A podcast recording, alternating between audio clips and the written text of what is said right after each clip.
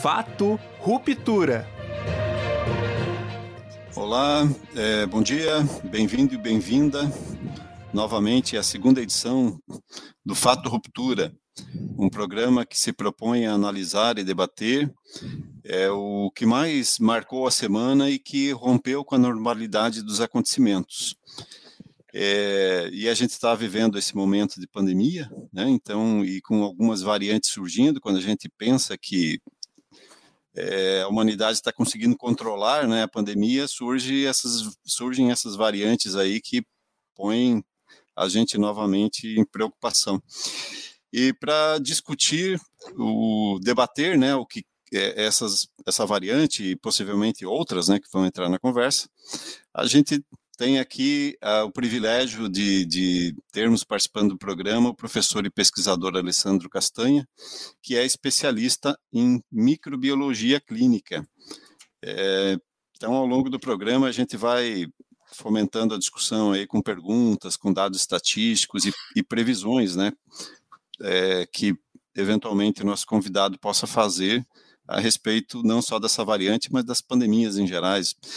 Vamos tentar trazer aqui um histórico de pandemias ao longo da história da humanidade que é, provocaram, é, que dizimaram praticamente a grande parte da população de alguns países ao longo da história, mas isso é, é ao longo da conversa que a gente vai trazer.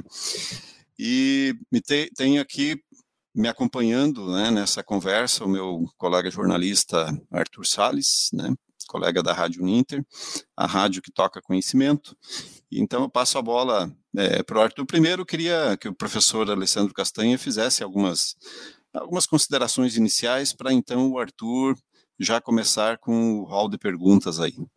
Professor, sua palavra. Bom dia, Mauri. Bom dia, Arthur. Muito obrigado pelo convite. É um prazer estar aqui com vocês, participando do programa. Então, é interessante a gente sempre falar de variantes, né? Variantes é uma situação que ela é muito comum. Nós temos milhares de variantes circulantes agora no, no mundo inteiro. Ah, entretanto, algumas acabam se destacando, né? Algumas acabam aparecendo um pouco mais, como é o caso da Delta agora, que é a preocupação do momento, né? Então, então, ao longo, acho que do programa de hoje, para quem estiver participando conosco, fique muito à vontade para mandar suas perguntas, seus comentários aí, que a gente a gente pode discutir um pouquinho mais sobre essa característica é, dessas novas variantes e o que elas podem causar, as previsões que podem ser boas, podem ser ruins, inclusive, é, sobre essa situação. Então, vou dar um bom dia a todo mundo que nos ouve, que nos assiste. É, bom dia, Mauri, meu colega, como ele bem reforçou. E bom dia, Alessandro. Obrigado por ter aceitado o nosso convite de participar desse segundo episódio do Fato Ruptura, para tratar sobre um tema que você vem tratando também aí ao longo dessas lives da Uninter, que a Escola de Saúde vem promovendo, e agora você no nosso espaço aqui da Rádio Uninter e do Fato Ruptura. Então, Alessandro, como você bem lembrou, é, as variantes são coisas comuns quando a gente tem vírus aí no nosso ambiente. É, desde maio do ano passado, a gente tem a circulação de novas variantes. E agora eu queria tocar num ponto, assim, já para dar uma contextualizada para o nosso público, é, o porquê da Delta ela ser essa variante que nos preocupa tanto. A OMS ela elenca algumas variantes que são preocupantes nesse momento. Nós temos a Alfa, né, que é do Reino Unido, temos agora a Delta, que é a indiana, temos até uma brasileira, que é a Gama, que está presente em vários países, centenas de países aí ao redor do mundo, inclusive era até há duas semanas a mais presente no México, e que foi ultrapassada nesse momento pela Delta. Então já queria que você fizesse uma associação disso, do porquê que a gente tem essa prevalência de, de alguns vírus, de, de algumas variantes, como é o caso da Delta, que ela consegue é, perpassar essas outras variantes, perpassar esse, esse vírus original do SARS-CoV-2 e do porquê que a Delta, nesse momento, é a que mais preocupa cientistas, médicos, enfim, pessoal da área de saúde aí ao redor do mundo. Bom, quando a gente está falando de variante de vírus, né, como eu já comentei no começo do programa agora, é, a gente é muito comum você encontrar uma variante de vírus, é muito comum você encontrar é, várias linhagens diferentes. O que acaba que uma ou outra acabam se destacando nesse período é pela forma como ela se torna agressiva, ou seja, como ela tem a capacidade de entrar no organismo das pessoas, dela fazer um processo que a gente chama de adsorção, né, que seria a forma do, do vírus, ele célula, ele poder ter a capacidade de entrar na célula, né? Então, a gente vê que desde o do princípio da, da pandemia, que a gente começa a falar isso desde maio do ano passado, é, várias variantes vêm surgindo e algumas acabam preocupando. A própria P1, que foi a, a nossa primeira aqui no Brasil, que preocupou bastante. Uh, se você for pegar uma ideia de variantes, a própria, o, o o próprio SARS-CoV-2, como nós estamos vendo, ele não deixa de ser uma variante daquilo que já aconteceu antigamente, né? Nós tivemos outras duas é, situações no Oriente Médio e na própria China que mataram várias pessoas e isso também trouxe grande problema. E aos poucos esse vírus acabou ficando no meio e também começou a aparecer novamente, agora criando essa grande pandemia, se é, podemos dizer até que ela está se sobrepondo ao que foi a pandemia do H1N1, né, que nós vimos acontecer também agora é, no século 21 já, uh, e isso acaba sendo uma situação normal né, de, de, observarmos essas, essas mutações. O grande problema da Delta é que ela, países, por exemplo, como a Inglaterra, que tem um grande contato com a Índia, onde foi o país que iniciou tudo isso aí, né, toda essa nova, nova cepa, é, a Inglaterra tem muito contato e eles estão, desde o dia 19 de julho, eles estão abertos, né? Eles é, acabaram com, com todas aquelas restrições, como nós vivemos aqui ainda no Brasil, o uso de máscara, é, o, o, uso de álcool gel, distanciamento social, ainda tem pequenas regras lá acontecendo, mas elas já são muito menos restritivas do que restritivas do que já foram. Então isso está preocupando por quê? Porque é a cepa principal lá. A gente vê que nos Estados Unidos nós temos 50 51% da população ah, infectada que apresenta a cepa, né? Então são essas condições que nos preocupam bastante. Então, por isso que a gente tem que tomar muito cuidado com isso, a, a forma como esse vírus entra, a forma como ele atinge, é, e toda aquela situação que, inclusive, até a gente pode discutir um pouquinho depois, a questão da própria vacinação, como que ela pode atuar nessa, nesse novo, nessa nova variante, né, diríamos assim.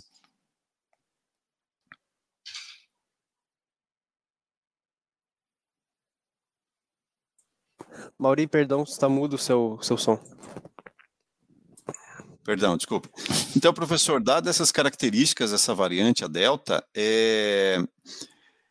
em que medida, assim, a gente pode se preocupar é, é, ou tem de se preocupar, ela pode chegar a ter, a chegar a proporções, é, já que ela é, ainda é, há estudos, né, para ver a que ponto a vacina pode também não sei se já tem algo conclusivo, né, é, das vacinas existentes, se elas imunizam para essa variante com uma, uma certa garantia, enfim, mas em caso negativo, essa variante ela pode ser caracterizada como um novo vírus e, é, e, em que medida a gente precisa estar preocupado com isso, se podemos ter aquela reviver aquela grande escala que agora está em, em, em, redução no mundo graças à vacinação, uhum. mas há o risco de essa variante ela ganhar essas proporções já que tem esses ambientes mais abertos, essas relações interpaíses, como você mencionou, é, do Reino Unido com a, a com a Índia, enfim, é,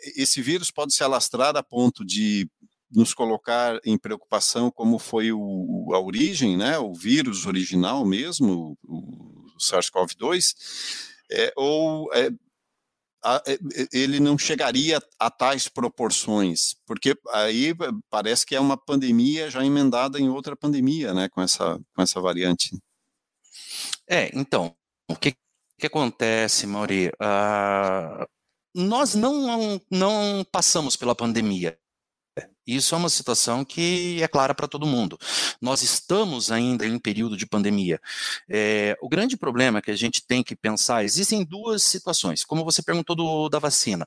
Uh, quanto mais vacinarmos a população, menor é o risco. Não que é, recentemente saiu uma, uma pesquisa, isso de, do início dessa semana, inclusive, que o, o vírus é, o nosso corpo, né, vamos pensar de uma maneira diferente, o nosso organismo ele fica uh, protegido a partir do, do, do, processo da vacina e que e essa e que essa vacinação, né, ela tem resultado contra esse vírus. Ele não é um vírus diferente, é só uma variação do vírus que nós já temos. Por isso, variantes, né? Então, quando nós percebemos essa situação, é, nós temos que botar em mente, primeiro, antes de tudo, temos que vacinar a população para proteção.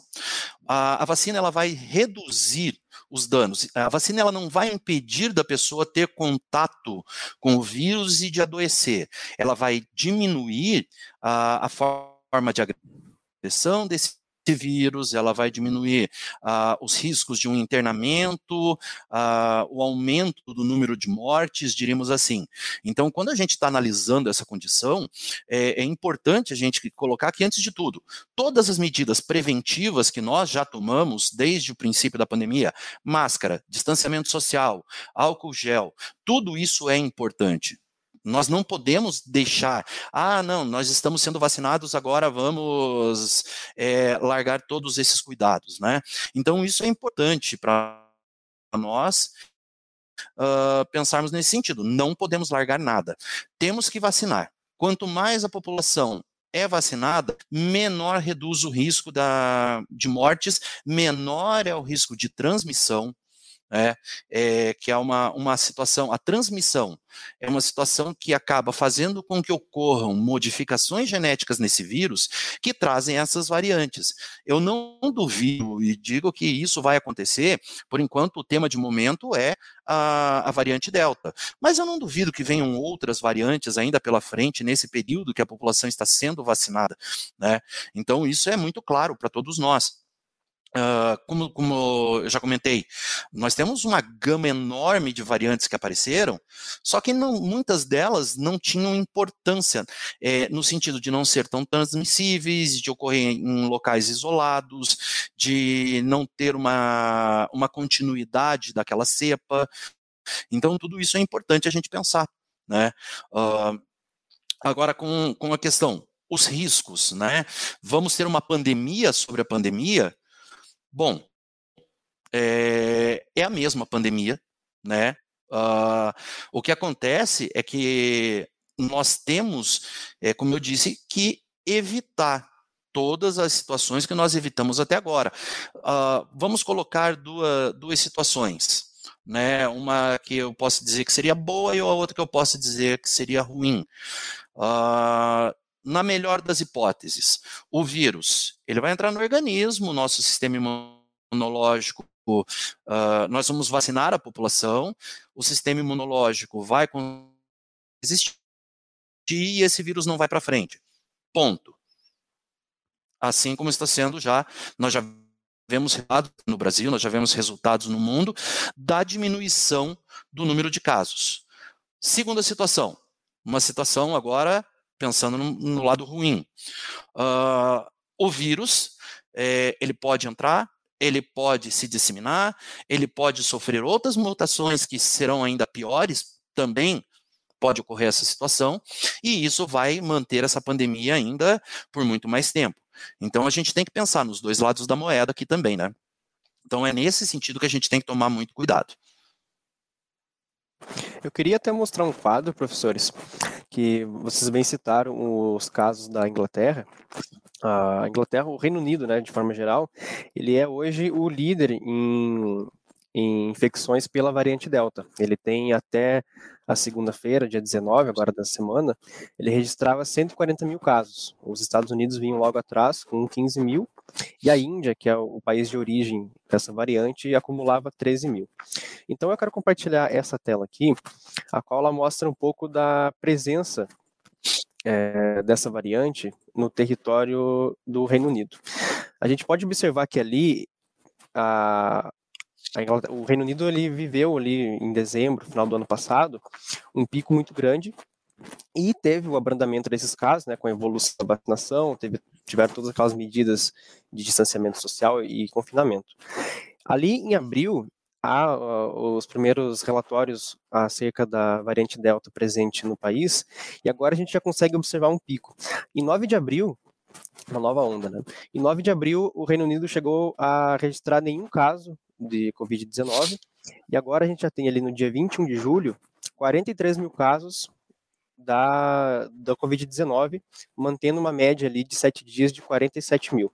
Então a gente já consegue observar uma nova onda na, na Inglaterra e também em alguns outros países. Outro que eu separei como exemplo aqui, vou até mostrar para vocês também, que vive uma situação até semelhante dessa do dessa do, do Reino Unido, que é nos Estados Unidos. Os Estados Unidos ele já tem uma boa parte da população vacinada, a exemplo do, do, do Reino Unido, e ele já apresenta agora, nesse momento, também uma elevação nos casos da Covid-19. Aqui, ó. Agora, no dia 21 de julho também, mesmo amostragem que a gente teve ali da, do Reino Unido, os Estados Unidos registraram 60 mil casos, com uma média de 41 na, nos últimos sete dias. E dessa forma, professor Alessandro, eu queria perguntar para você o seguinte: mesmo nesses países em que há um índice de vacinação avançado, em que já há uma retomada um tanto regular das atividades que a gente tinha no pré-pandemia, né, com, com, todo o sucesso que teve tanto os Estados Unidos neste ano e o próprio Reino Unido, eu queria perguntar o seguinte: aqui no Brasil, apesar de a gente ter já um bom número de imunizados, né, a gente já tem 40% da população imunizada com ao menos uma dose, o que corresponde a 93 milhões de pessoas, é, o Brasil ele nunca chegou a sair de uma onda, né? A gente tem uma onda contínua que vem desde o ano passado, desde o início da pandemia, né? É, muito por medidas que a gente não conseguiu implementar no país, até mesmo por atraso de vacinas, e agora que está pegando ritmo. Eu queria perguntar então o seguinte: é, como a gente pôde observar nesses países que tinham até relaxado um pouco nessas, nessas questões de prevenção, né, que tinham liberado, por exemplo, públicos e shows, estádios, por exemplo, de futebol, que a gente pode ver até na, na, na Eurocopa agora, nesse mês. Uhum. Teve presença bastante de 67 mil torcedores na final, por exemplo, na Inglaterra.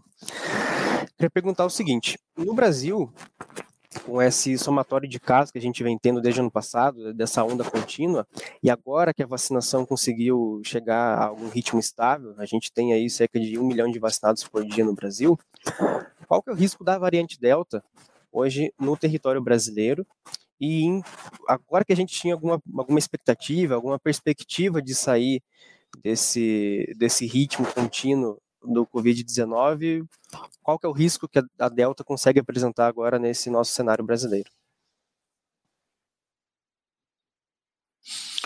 Bom, a gente vê o seguinte, é, Vou puxar um primeiro teus comentários ali do início, né? Você comentou da situação é, de países como Estados Unidos, como a Inglaterra, que existe um grande número de casos. Inglaterra, 90% dos casos são da variante Delta. Nos Estados Unidos, 50%, acima, 51%, né? É, são de também de variante Delta. Essa variante já está aqui no Brasil. Isso é uma situação que, que é fato para nós. É, é preocupante para nós é preocupante, porque ainda nós temos uma, uma baixa, um baixo índice da população vacinado com segunda dose, né? É, nós, e nós já pensamos ainda com análises recentes, uh, com as vacinas da Pfizer, da AstraZeneca, uh, a única que nós não temos ainda um, um resultado é, é, o da Coronavac, a da Moderna também já existem resultados, é, que possivelmente nós precisaremos de uma terceira dose dessas vacinas. Por que, que ela é preocupante? Uh, porque é um índice muito baixo da população. E como ela tem um processo que ela tem uma ela é mais agressiva, ela é tem uma facilidade de absorção maior uh, no nosso corpo, nas nossas células, ela pode causar uh, uma forma mais agressiva da doença. Então isso é muito preocupante. Esses países como Inglaterra e Estados Unidos, mesmo com, uma, com um grande número da população, a gente vê que a cepa já se torna a cepa dominante.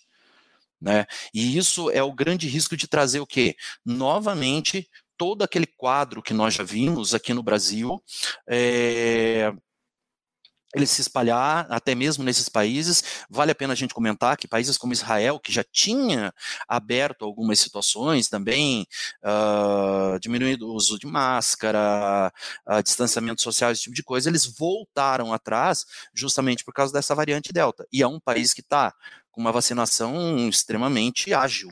Né?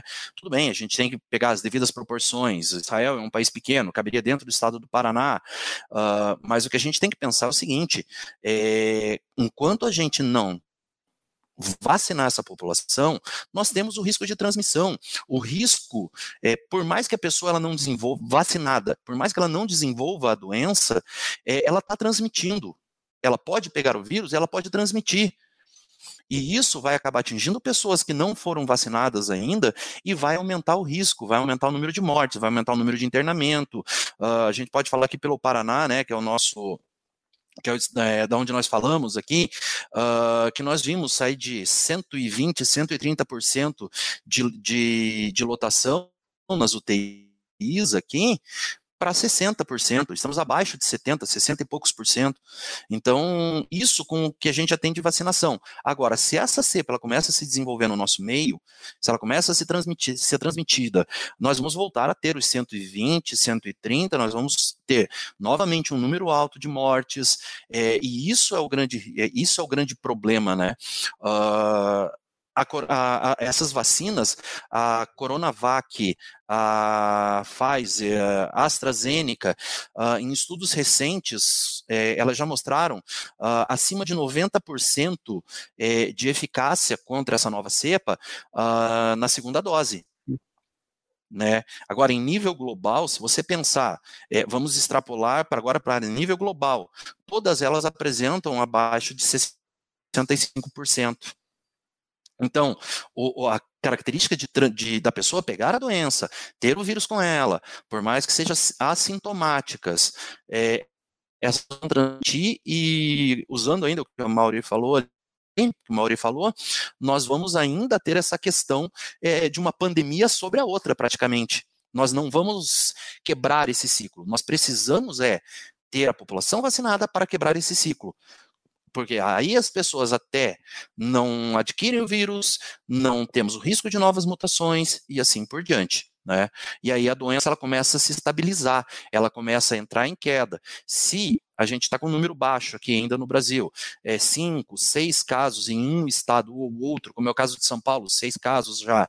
É, a hora que essa, que essa cepa começar a transmitir, aí fica perigoso demais. Então, professor, aproveitando a, a, a, sua deixa, bom, eh, nenhuma das vacinas tem 100% né, de eficácia. E há relatos, inclusive, de pessoas que tomaram as duas vacinas e acabaram morrendo. Né? Acho que nenhuma vacina tem é, 100% de eficácia realmente. Não. E daí, sendo assim, é, sempre existe o risco né, de alguém que, mesmo vacinado, pode não nem ser hospitalizado, mas ele pode incubar alguma outra variante. Tem esse risco de incubar alguma outra variante e, e como essa, esse vírus ele, ele já tem várias variantes, assim como a delta que é a mais preocupante agora, é, a gente vai ter que conviver com esse vírus por quanto tempo mais ainda? Ele vai estar presente para o resto das nossas vidas e para as futuras gerações também. E é, com esse esforço todo, todo da comunidade científica global de buscar a vacina, porque de fato é uma pandemia diferente de todas as demais, pelo menos da era moderna, né? É, e aí houve esse esforço coletivo para a busca de vacina, então é possível que, mesmo que essas variantes fiquem com a gente para o resto dos tempos, não vai ter esse volume de letalidade, né? Imagino. Mas é, é um vírus que veio para ficar, embora atenuado em suas variantes, ou um dia há a possibilidade de ele ser dizimado aí da nossa vida? É, o que a gente tem que pensar, excelente pergunta tua, essa é uma pergunta é, boa para a gente acabar esclarecendo várias situações, né? Uh, a gente pode pegar o exemplo da própria H1N1, que nós temos uma vacinação todo ano, né? E essa nova vacinação é o quê? Contra novas variantes, né? Do próprio H1N1, né? Quando você pensa na gripe, todo mundo pensa, a ah, gripe é gripe, ponto final. Você acaba pegando durante a sua vida em torno de 50 tipos de gripes diferentes. Né? Quantos de nós já não passamos por algumas gripes? É, e isso é uma, uma questão que a gente vai, com certeza, também extrapolar para o, o vírus da, é, da SARS-CoV, né? Uh, por quê? É um vírus que ele vai ficar no nosso meio. É, volto a frisar aquilo, até parece repetitivo né, o que eu estou falando, mas a partir do momento em que nós não temos é, uma população totalmente vacinada. Nós é, temos a possibilidade, então, do vírus entrar no nosso corpo e sofrer novas mutações. A gente tem que pensar que isso é em nível genético e isso vai, é, no caso do RNA, do vírus, ele vai sofrer uma modificação, ele vai criar novas cepas, ele vai criar novas variantes e a gente vai estar sempre lutando contra isso. Né? Uh, o que a gente vai conseguir mesmo é reduzir a quantidade desses vírus circulantes, a quantidade dessas variantes, é, a partir do momento da vacinação. A, agora, a nossa arma nesse é que a vacina ela vai entrar como uma situação uh, de defesa para a população. Vai reduzir o número do, de vírus? Vai. Vai reduzir o número de variantes? Vai. Vai reduzir essa letalidade? Também. Porque o nosso sistema imunológico combatendo o vírus, a partir do momento em que ele entra no nosso organismo, que o nosso sistema imunológico está preparado para reconhecê-lo, é, e depois disso, que ele reconheceu esse vírus, combateu, ele não dá tempo para o vírus se desenvolver no teu corpo. Ele não dá tempo para o vírus causar a doença. E isso é o que vai reduzir também essas variantes, e aí nós vamos estabilizar. Mas é, não, não quero ser um profeta do apocalipse, diríamos assim, né? Mas nós vamos ter esse vírus por muitos e muitos e muitos anos ainda no nosso meio. Mas a, a questão pandêmica é, é bem possível que a gente tenha reduzido logo, logo. Eu queria também trazer alguns números, outros para contextualizarem a nossa conversa, que no Brasil o Ministério da Saúde confirmou até quarta-feira, agora dia 21, que nós tínhamos 135 casos ativos no Brasil, sendo desses 13 no Paraná e que levaram a seis óbitos. Até a Sandra Prado, aqui que comentou no nosso vídeo, na nossa transmissão, ela fala que ela é aluna do Polo de Araucária e que lá, há três dias, foi constatada realmente o primeiro óbito decorrente da variante Delta. E também de outras informações que a gente pode ter, é, alguns estudos preliminares, né, como o do Virological, publicado lá, ele afirma que o pico de transmissão que nós tínhamos no SARS-CoV original, ele caiu de 6 para menos de 4 dias, entre 13 e 4 dias aí, que a pessoa tem o pico de transmissão dentro do corpo dela.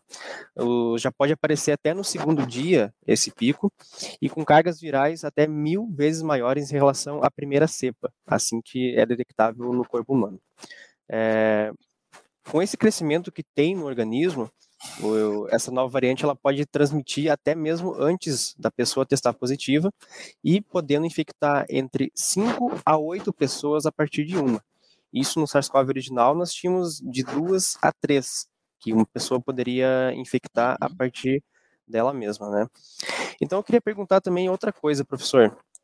É, em relação ao coronavírus original, né, o, o Covid-19, nós tínhamos até um, um certo é, uma tranquilidade em relação à transmissão entre as pessoas mais jovens, né? Não só da transmissão, mas também como o agravamento da doença e o desenvolvimento de sintomas mais graves. Agora com a Delta, a gente tendo conhecimento dessa, dessa transmissão maior que ela, que ela tem, dessa possibilidade de agravamento da doença, eu queria perguntar então o seguinte, é, entre essa população mais jovem, isso ali na casa dos 20, 18 anos, até inferiores a isso, como agora a população jovem que está retomando as aulas, a gente deve ficar preocupado com esse cenário dessas pessoas que ainda não tomaram vacina, dessas pessoas que estão retomando suas atividades regularmente ou que até acabaram por não suspendendo essas atividades desde o ano passado? Então, Arthur, uma coisa que a gente tem que pensar é o seguinte: uh, a gente já viu que o vírus ele veio ao longo de toda essa pandemia se adaptando a muitas situações. É, antes o grupo de risco eram os idosos, depois veio reduzindo a idade, e isso veio acompanhando o quê? A vacina. A gente viu que o vírus lá no começo, as pessoas mais suscetíveis, é lógico, temos a questão do, dos grupos de risco, temos a questão da própria idade, é, são fatores também importantes a se levar em consideração, mas essa população hoje já é vacinada. O organismo dela é, já está adaptado a tentar combater esse vírus, né? Como o Mauri comentou ali, pessoas que já receberam segunda dose morreram. É, ocorre, ocorre, é, não, não, é uma porcentagem alta, uh, ou melhor, é uma porcentagem alta de imunização, mas nem todas o organismo consegue reagir tão rápido. Uh, e o que, que hoje a gente está vendo? O quadro está vindo com uma, uma diminuição da idade. Nós temos que nos preocupar? Sim, é óbvio que nós temos que nos preocupar. É, nós temos que manter Uh, o distanciamento, nós temos que manter o uso de máscara, nós temos que manter tudo, aqui, tudo aquilo que todo mundo já sabe. Né? Então, essa, essa a, a, a idade que a gente está vendo muitas pessoas acabarem desenvolvendo a doença é ali pela faixa dos 30, 20 anos. Recentemente morreu um menino aqui no estado do Paraná que estava com 16 anos. Né? Tudo bem que existiam algumas comorbidades para esse menino, uh, mas ainda assim, ainda dessa forma a gente tem essa condição. Mas é uma questão também que a gente tem que pensar que o, o vírus se adapta. Né? E ele começa a atingir uma idade mais nova e a, a, questão da mutação genética dentro.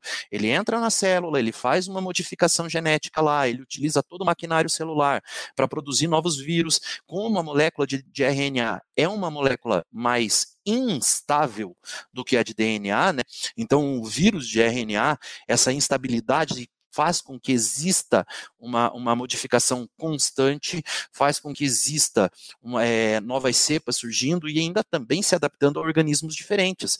Então, a, a a, a, gente vê que vai estar tá, é, essa situação ocorrendo agora com pessoas cada vez mais jovens. Hoje, vou usar o exemplo de Curitiba. Aqui em Curitiba nós temos a população com 37 anos sendo vacinada hoje. É, logo, logo essa população até setembro, outubro recebe uma, recebe uma segunda dose e isso vai fazer o quê? Com que vá reduzindo ainda mais o, o risco. Né? Mas ainda também a gente tem que muita coisa para ver. A, a, eu nunca vi tanta publicação é, surgir como surgiu desde o início da pandemia. Né? Isso é uma coisa assim absurda uh, da quantidade de gente pesquisando em cima da, da, da, da Covid, vamos colocar assim. É, e surgiu publicações, publicações, publicações, e nós estamos ainda, por incrível que pareça, nos adaptando a muitas situações. Então, assim, é, tem muitas, muitas condições que eu vou dizer para você, olha, não sabemos ainda. Né? Uh, como que a gente vai, é, vai entender a, a variante Delta daqui a pouco ela some? É bem possível. A gente já viu que essa semana, quando que surgiu a variante Delta? Outubro do ano passado. Outubro, novembro, dezembro, janeiro, fevereiro, seis meses. Nós já sabemos que as vacinas atuais, elas, elas têm uma efetividade contra esse vírus. Mas, e uma outra cepa que vem aí pela frente? Né? Então, é, é, é, difícil a gente ainda fazer previsões, né? É, seria muito melhor se nós tivéssemos essa possibilidade de prever o futuro como ele seria, é, de ver essa condição, como que esse vírus vai se comportar, quais as variantes viriam ali, seria muito interessante. É, mas nós não temos essa possibilidade. Nós esperamos, nós temos que esperar chegar a algumas condições para a gente poder analisar o futuro. Tá? Tá?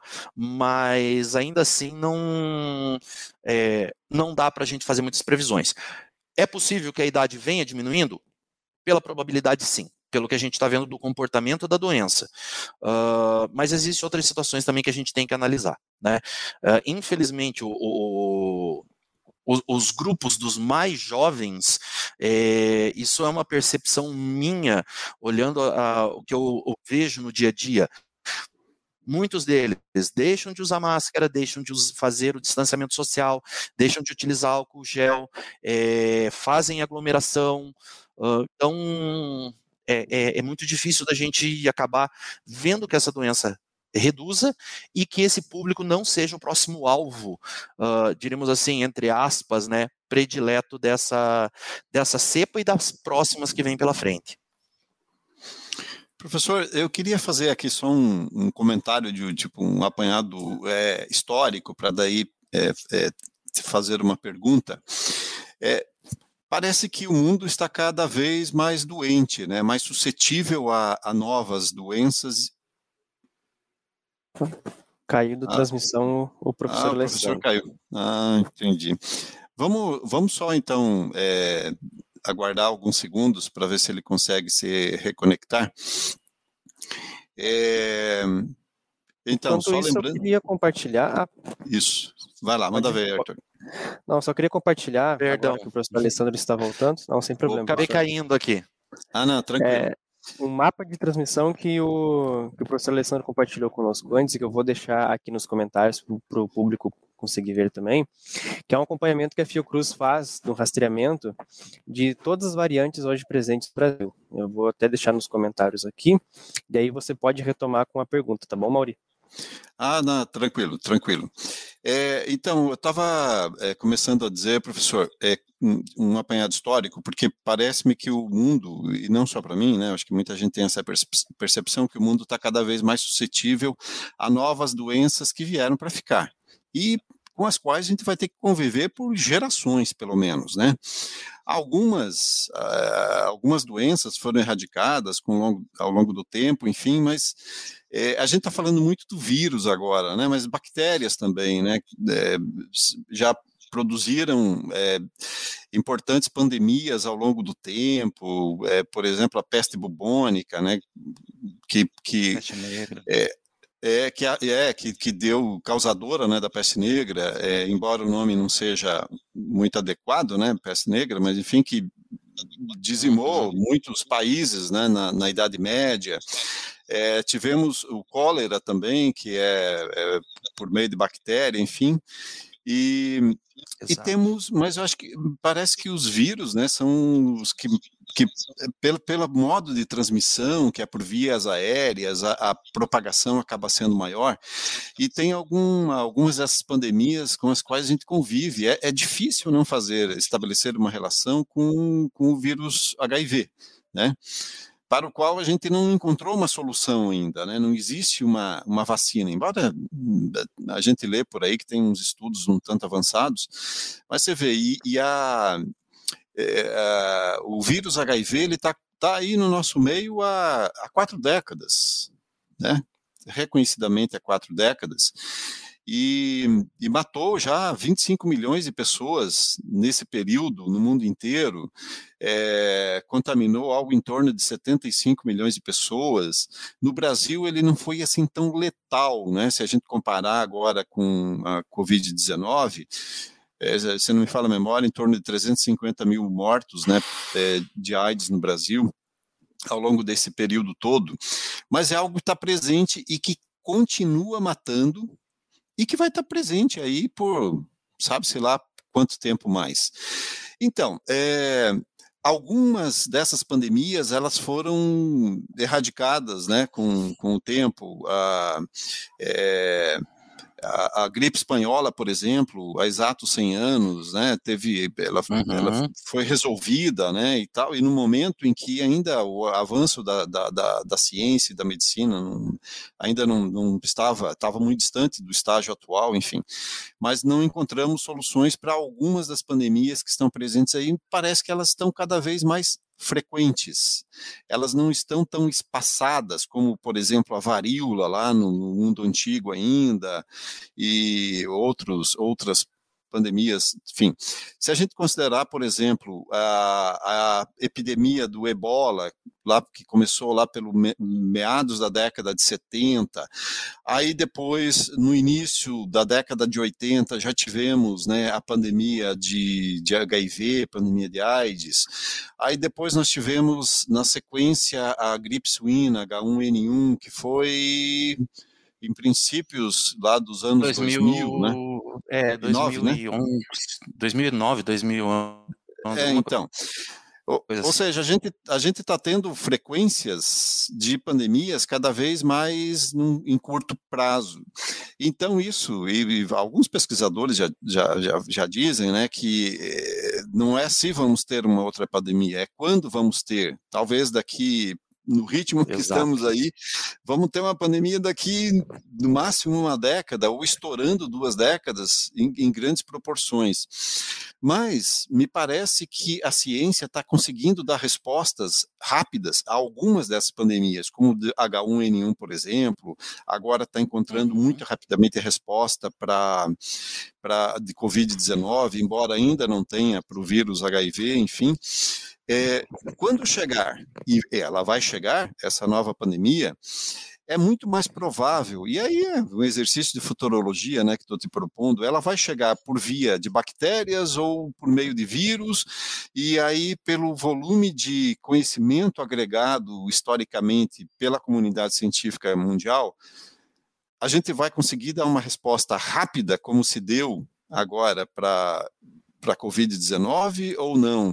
Eu sei, é um exercício de futurologia, né? É difícil saber onde, uhum. quando e como vai acontecer. Mas qual que é?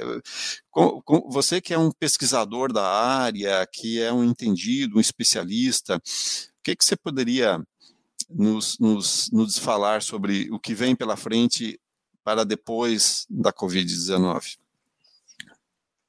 Olha, não quero te colocar num cenário pessimista dentro da tua pergunta, né, Mauri? Mas o seguinte, nós já temos um vírus que está sendo estudado com grande potencial pandêmico, que também está dentro da linhagem dos vírus da gripe, lá do H1N1, H1N3. É, o que vai variar desses vírus da gripe é até a, a numeração ali pelo tipo da, da proteína que nós encontramos no vírus, né? É, mas ele está sendo estudado recentemente. Isso é não tem seis meses que ele está sendo estudado porque ele tem um grande potencial pandêmico, assim como foi a, a H1N1. Uh, ah, o que a gente tem que pensar, né, que nem você comentou lá uh, no, no, início da tua, da tua pergunta, é, parece que a gente está constantemente mais doente, né? Uh, que a, as doenças elas estão cada vez mais no nosso meio, que nós estamos cada vez é, tendo essas pandemias acontecendo. Uh, olha, período pode ser mês que vem, como pode ser num período de 10 anos, como você colocou. Nós temos várias doenças que estão no meio. Uh, eu acho muito difícil que seja uh, causado por bactéria, porque ainda nós temos o antibiótico que Uh, eu sempre agradeço a ciência de ter conseguido, pelo menos, que é, não seja utilizado o antibiótico como era indiscriminado, né? Eu sempre usava um termo, mesmo em tom de brincadeira, né, que é o que eu chamava de empurroterapia, que ocorre muito aqui para nós, nós vemos isso muito acontecer, né? O que, que seria essa empurroterapia? Ah, toma esse remédio porque o irmão do primo, do cunhado, do meu tio, do meu avô disse que, é, que ele é bom. Né? E isso o brasileiro faz muito ainda, com outros medicamentos. E o antibiótico, pelo menos, saiu dessa lista. E isso acaba um pouco com aquela resistência antimicrobiana que a gente vê, né? Então, isso facilita muito o tratamento com as bactérias. Apesar de ainda termos bactérias que são é, ultra resistentes, multiresistentes, né, uh, causando ainda septicemias e sem tratamento. Então, eu ainda acredito que, que, uma próxima pandemia, assim que ela vier, né, não vou nem falar quando ela vier, assim que ela chegar, uma próxima pandemia, ainda seja uma pandemia viral, pela forma de tratamento e a, arrisco dizer, né, até pelo que a gente já conhece, é, continuaremos com o vírus de RNA, que é o vírus que sofre mais mutação. Os vírus de DNA já não sofrem tanta mutação assim. Então, eles não seriam uh, um dos principais causadores eh, de uma pandemia. Uh, varíola. Varíola é a única doença erradicada no nosso mundo. Né? Hoje nós não temos mais casos, desde a década de 70 nós não temos mais casos de varíola. Por quê? Uhum. Porque nós conseguimos fazer uma vacinação global e é um vírus eh, que ele não sofre mutação, é um vírus de DNA. Uh, nós vemos aqui que o, é, o, a falta de cuidado, vamos colocar assim, é, com a vacinação, uh, na questão de, de que as pessoas estão deixando de se vacinar, né? Então fez com que um, uma doença que é facilmente evitada, como sarampo, voltasse para o nosso meio, voltasse a matar muita gente. É, nós vemos que aconteceu aqui recentemente um caso de de poliomielite, que é uma doença também vacinável. Né? Foi um caso isolado? Foi. Mas é um caso que pode acontecer de, de você ver o, o, o, vírus entrar na população e você vai voltar a ter casos de pólio. Isso é, é, é uma situação que é lamentável né, hoje em dia. Uhum. Então, é, é vacinação. Perdão. É vacinação que a gente tem que tratar. Quando vai chegar, uh, não, não, não posso prever, mas eu não, não duvido que, que, que leve muito tempo para uma nova pandemia, assim, né? Uh, precisamos cuidar disso? Precisamos. Via aérea, até mesmo, como você colocou, é um dos principais fatores, porque a gente acaba. Existem outras formas de transmissão, como o fecal oral, né, que a gente diz que é, é consumir alimentos que não foram bem limpos, é, água contaminada, com, com formas que a gente poderia uh, evitar facilmente através do saneamento básico, como é o caso de água, esgoto, lixo, né, então, cuidados com o saneamento básico evitariam muitas doenças. É, nós temos hoje doenças que são de simples tratamento, que ocorrem 5 milhões de casos por ano de algumas doenças que seriam facilmente evitadas, né, simplesmente com cuidado com saneamento básico, mas a globalização contribui hoje e como a, a, globalização contribui muito, nós temos contar hoje nós pegamos um avião aqui, amanhã eu estou lá na Europa e depois da Europa eu vou para a Ásia, da Ásia eu vou para a América do Norte, vou para a Oceania e assim a gente acaba distribuindo pelo mundo inteiro. Então é muito contato, é muita gente é, de vários países é, tendo contato. E isso vai facilitar principalmente na questão de vias aéreas, né? Porque nós não vemos essa questão e, e, e o cuidado é, as pessoas acabam não tendo. Uh, só para terminar essa sobre esse assunto aqui que você pediu, uh, a gente pode ver o quê? Quantos casos de gripe você viu ao seu redor recentemente? Praticamente pouquíssimos. Porque é uma doença de transmissão via aérea e nós estamos cuidando e contra a Covid a gente usa máscara. Se a pessoa está gripada, mesmo usando máscara, ela não transmite para outras uhum. pessoas. Né? A gente já vê na cultura oriental, no caso dos japoneses, quando você vê uma pessoa de máscara, ela está com uma, uma doença é, infecciosa de via aérea. E ela usa aquilo não para proteger a ela, ela usa para proteger os outros. É respeito com o outro, é respeito com o próximo. Assim como uh, eu digo, você vacinar agora é um respeito com as pessoas ao teu redor. Uhum. Arthur, tem alguma questão aí?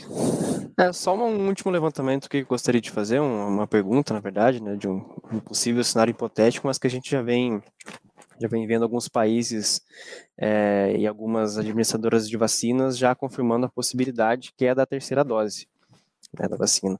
Até a Anvisa, agora no início da semana, disse que vai administrar 10 mil, para 10 mil doses em 10 mil voluntários entre 11 e 13 meses após a aplicação da segunda dose. É, a Pfizer também autorizou a administração de uma terceira dose em alguns países, né, já é um estudo, já é uma possibilidade aventada aí no Reino Unido, né, que que tem esse, esse alto índice, esse, essa elevação de casos nesses últimos tempos. Daí eu queria fazer essa última pergunta para o professor. Se você vê a necessidade realmente de uma terceira dose, se a gente deve é, observar melhor esse cenário com as duas doses, até pela falta de, de vacinas que a gente tem tendo agora, que a gente conseguiu é, impor um ritmo à vacinação no Brasil. Eu vejo como importante. Eu vejo primeiro que é importante a gente fazer uma pesquisa precisa fazer um levantamento, como você colocou, é, de ter uma, uma população uh, vacinada com a terceira dose, é, de ver o resultado com essa terceira dose, é, para daí partirmos realmente para essa confirmação. Mas, uh, uma opinião pessoal, eu acho que uma terceira dose ela vai acabar trazendo um, uma, uma eficácia maior nessa situação da, do, do controle e do combate à doença. Né? Então eu acho, eu acho bastante interessante. Uh, acredito que Assim como nós temos uma vacinação anual é, para H1N1, nós também tenhamos uma, uma vacinação anual para Covid é, daqui para frente. Alguns estudos também recentes aqui mostram que uh, de seis meses a um ano seria uh, esse processo de eficácia uh, contra as novas cepas que estão chegando. Então, eu vejo também como vacina para Covid uma, uma situação que vai ser permanente.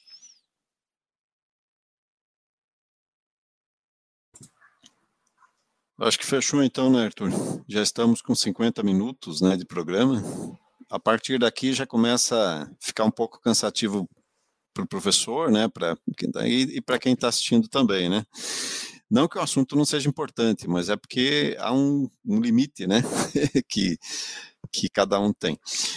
É, então, professor Alessandro Castanha, a gente agradece demais aí a tua, a tua participação, né? Acho que elucidou muitas, é, muitas coisas, né? É, a respeito dessa tema, desse tema de pandemia, da variante Delta, enfim.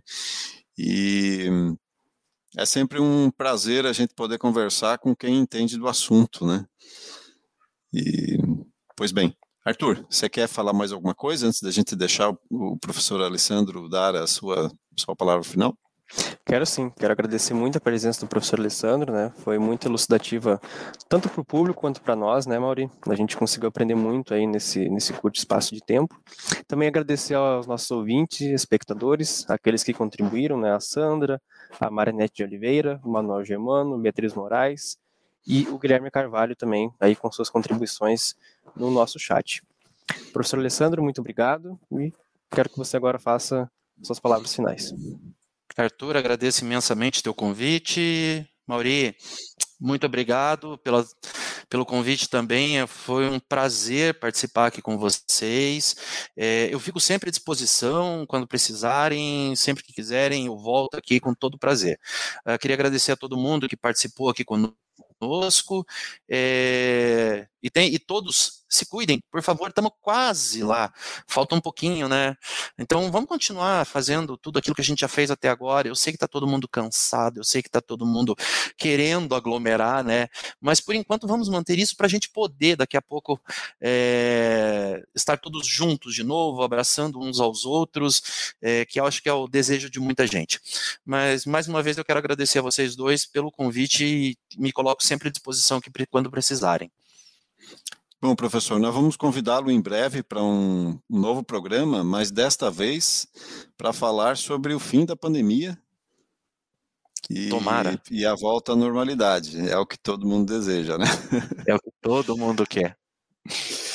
Então tá, é, agradecemos novamente ao professor Alessandro Castanha pela disponibilidade de falar, agradecemos, como o Arthur, só reforçando o agradecimento à altura à, à audiência, né, quem nos acompanhou, lembrando que na próxima sexta-feira, às 11 horas, a gente volta com o programa Fato Ruptura, que se propõe a discutir o assunto mais relevante da semana e que rompeu com a normalidade, por isso um fato ruptura, sempre trazendo alguém que entende do Riscado para falar sobre o tema que a gente imagina ter sido o que bombou ao longo da semana.